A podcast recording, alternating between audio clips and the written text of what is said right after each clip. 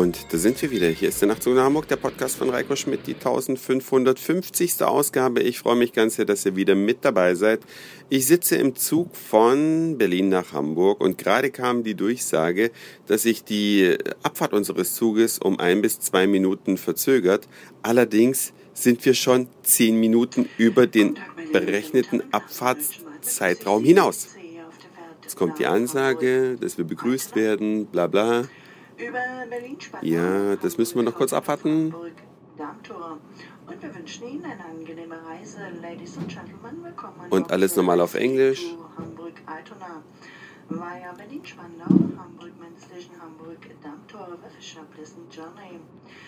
Meine Damen und Herren, noch eine kurze Information für Sie aufgrund der verspäteten Bereitstellung in Berlin hat unser Zug zurzeit eine Verspätung von 10 Minuten. Wir werden Berlin-Spandau voraussichtlich um 18.35 Uhr erreichen. Über Ihre Anschlusszüge auf den jeweiligen Unterwegsbahnhöfen werde ich Sie rechtzeitig informieren. Und so weiter. Also man muss dazu Folgendes sagen. Der Zug, der kam um 18.15 Uhr am Hauptbahnhof in Berlin an. Um 18.17 Uhr wäre die planmäßige Abfahrt gewesen. Das heißt, die Dame lügt ja einfach, indem sie sagt, verspätete Bereitstellung. Das stimmt überhaupt nicht, denn der Zug war ja zwei Minuten vor Abfahrt am Hauptbahnhof. Also mitnichten eine verspätete Bereitstellung. Wahrscheinlich lügt die Bahn immer irgendeinen Grund hervor, um einfach ihr Unvermögen zu kaschieren. Und es klingt ja auch so ein bisschen unschuldig. Ne? Wir können ja gar nichts dafür. Ne? Der Zug, der wurde ja verspätet bereitgestellt, was wie gesagt nicht stimmt. Ansonsten ist auch gerne beliebt die Ansage wegen Verzögerungen im Betriebsablauf. Ja, gibt es diese Verspätung jetzt von 20, 30, 40, 50 Minuten, was auch immer es ist? Ja, Entschuldigung, liebe Bahn, du bist doch zuständig für den Betriebsablauf. Ja, dann mach halt keine Verzögerung im Betriebsablauf, sondern werd ein bisschen professioneller. Aber ich merke schon, ich meckere schon wieder auf die Bahn. Manchmal ist das ja dennoch gar nicht so schlimm, wenn man keine Anschlusszüge verpasst. Ja, wenn man also wirklich eine Direktstrecke fährt, dann macht es manchmal nichts aus, wenn man fünf Minuten später ankommt. Aber in einer Hightech-Nation wie Deutschland ist es schlicht und ergreifend lächerlich. Ich habe es ja besser erlebt, ihr wisst das, in Japan fahren die Züge sekundengenau ab und kommen sekundengenau an. Vielleicht lernen wir von dem mal ein kleines bisschen. Jetzt will ich mich aber auch mal über was ganz Positives äußern. Ich habe mich sehr gefreut. Ja, vor wenigen Tagen habe ich es erst angekündigt, dass der Nachtzug nach Hamburg einen Facebook-Account hat, eine Facebook-Seite.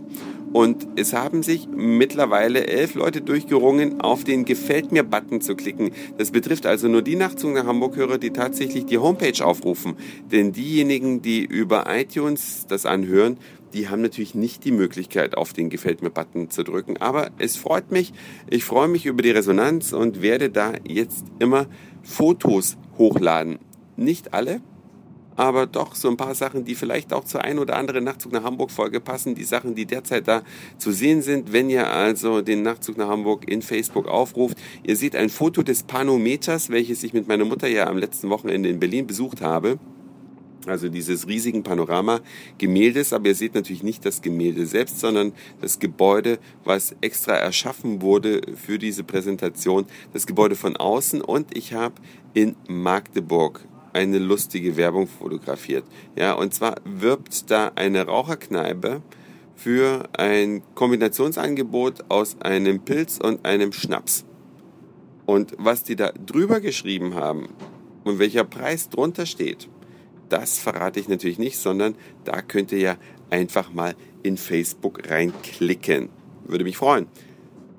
Und natürlich wie immer auch, wenn ihr das gefällt mir Knöpfchen auf der Homepage drückt. Ja. ja, unterwegs aus der Hauptstadt. Diese Hauptstadt hat schon ein anderer vor ein paar Tagen verlassen. Christian Wolf kriegt ja nun seinen Ehrensold. Das wissen wir seit heute. Vielleicht sollten wir uns alle darauf einigen, so ein Vorschlag einer großen deutschen Tageszeitung einfach das Wort Ehren wegzulassen. Ja, er kriegt den Sold von 199.000 mit Ehre hat das im Fall von Christian Wolf sehr wenig zu tun. Der ist ja, weil er versagt hat, zurückgetreten oder weil er seine Politik hat kaufen lassen möglicherweise, hat es dann als politischen Grund deklariert, schon wahrscheinlich wohl wissend, dass er sich nur damit die Kohle sichern kann, aber damit hat er ja Erfahrung. Ja, und äh, jetzt geht es darum, soll er auch noch sein Sekretariat oder was kriegt er da, einen Chauffeur und einen Wagen und ein Büro, soll er das kriegen? Tja, ich persönlich weiß es nicht. Es kostet allerdings den Steuerzahler bei seiner statistischen Lebenserwartung einige Millionen Euro. Und ob das ein Untersuchungs, ja, ein Objekt der Staatsanwalt, ein Subjekt der staatsanwaltlichen Ermittlungen verdient hat, das könnt ihr vielleicht besser entscheiden. Schreibt's mir, sagt's mir, mailt's mir, kommentiert's auf Facebook. Das war's für heute. Dankeschön fürs Hören, für den Speicherplatz auf euren Geräten. Ich sag Moin, Mahlzeit oder guten Abend. Je nachdem, wann ihr mich hier gerade gehört habt. Und vielleicht hören wir uns schon morgen wieder. Euer Reiko.